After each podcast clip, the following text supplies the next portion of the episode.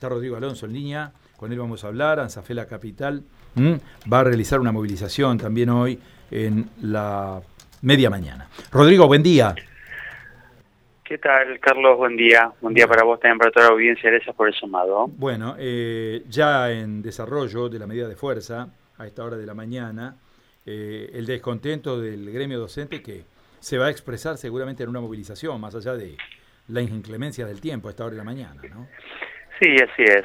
Una movilización que viene en línea también con una serie de, de actividades a lo largo y ancho de la provincia, en donde las distintas delegaciones de ANSAFE vamos a estar expresando, como muy bien lo, lo decías, el malestar que tenemos las trabajadoras, los trabajadores de la educación. Particularmente en la ciudad de Santa Fe, a las 10 de la mañana, vamos a llevar adelante, a pesar de, la, de las inclemencias del tiempo, una concentración frente a la región cuarta de educación, donde en ese lugar no solamente vamos a, expresar nuestro descontento por la situación salarial que estamos atravesando, sino también vamos a expresar nuestro malestar eh, por cómo hemos sido tratados los docentes en la pandemia, por cuál es la situación que estamos atravesando eh, en la escuela pública. Vamos a expresar, Carlos, ahí eh, los todos los problemas que tenemos con el IAPOS, los problemas con la infraestructura escolar,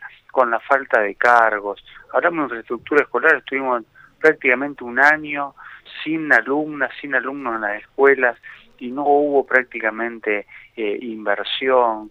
Eh, nos han empujado una presencialidad plena en donde no importaba si dábamos clase en un aula, si dábamos clase eh, en un pasillo, hubo toda una serie de situaciones relacionadas al nivel secundario, con los escalafones, con la estabilidad laboral, que también ha generado mucho malestar. Bueno, eh, vamos a expresar todo esto con expectativa de que el gobierno de la provincia nos convoque a una nueva reunión paritaria y que en esa reunión paritaria presente una propuesta y que esa propuesta sea una propuesta integral y que le dé solución a cada uno de los temas que venimos planteando. Claro, uno se pregunta, ¿no? Con preocupación cómo continúa esto, porque el gobierno ha dado muestras hace no mucho, hace pocos días, en declaraciones de los principales funcionarios del Ejecutivo, de no estar dispuesto a dar marcha atrás ¿no? con la propuesta que ha ofrecido. Da la sensación de que esta era la última propuesta que hacía el gobierno a los gremios. ¿no? Sí, pero yo creo, Carlos, que esa no es la forma de solucionar los conflictos. ¿eh? Creo que cuando uno va a discutir en la, en la mesa paritaria, va a discutir de, buena fe y va a discutir con la intención de solucionar los conflictos. Y creemos que los conflictos se tienen que solucionar eh, con voluntad política. Fíjate vos que uno de los grandes temas que se ha planteado en todos estos días es el tema salarial.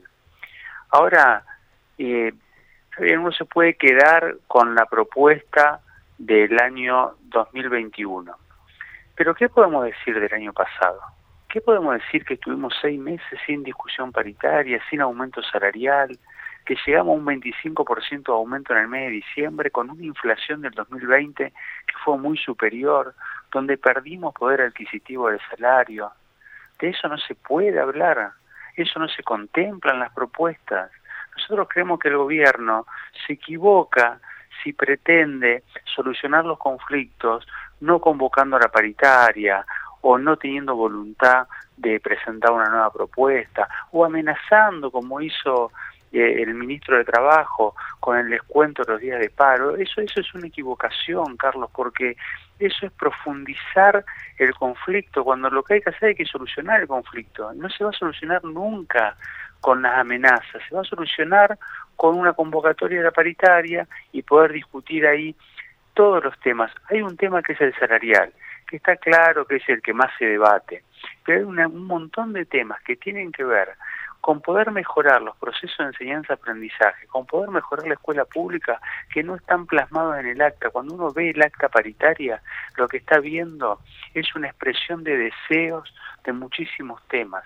Sobre eso nosotros nos parece que tiene que haber una discusión, sobre eso a nosotros nos parece que tiene que haber una propuesta concreta. Eh, Rodrigo, han tenido, a ver, en este, en este marco que, que usted está explicando y con una medida de 48 horas a la vista la semana que viene. ¿Ustedes han tenido algún gesto, algún guiño, algún llamado, algún contacto con el gobierno? No, no, absolutamente ninguno. Por lo tanto, nosotros vamos a, ratificar eh, este plan de lucha y me parece que va a ser un plan de lucha eh, por la hora de la mañana todavía no no podemos eh, evaluarlo pero estamos convencidos que va a ser un plan de lucha contundente con una con una altísima adhesión y que eso también va a demostrar el malestar que tenemos los docentes y eso también va a demostrar de que el gobierno va a tener que leer lo que le está pasando a las trabajadoras y a los trabajadores y ojalá que esa lectura le permita modificar la, actitud, modificar la política y convocarnos al ámbito paritario. Muy bien, las expectativas entonces están puestas en una posible reunión, ¿no? Cuando, cuando se dé esta alternativa. Vamos a estar en contacto permanentemente, Rodrigo. Muchísimas gracias por esto. Gracias a ustedes por el contacto. Que tengan buen día. Adiós.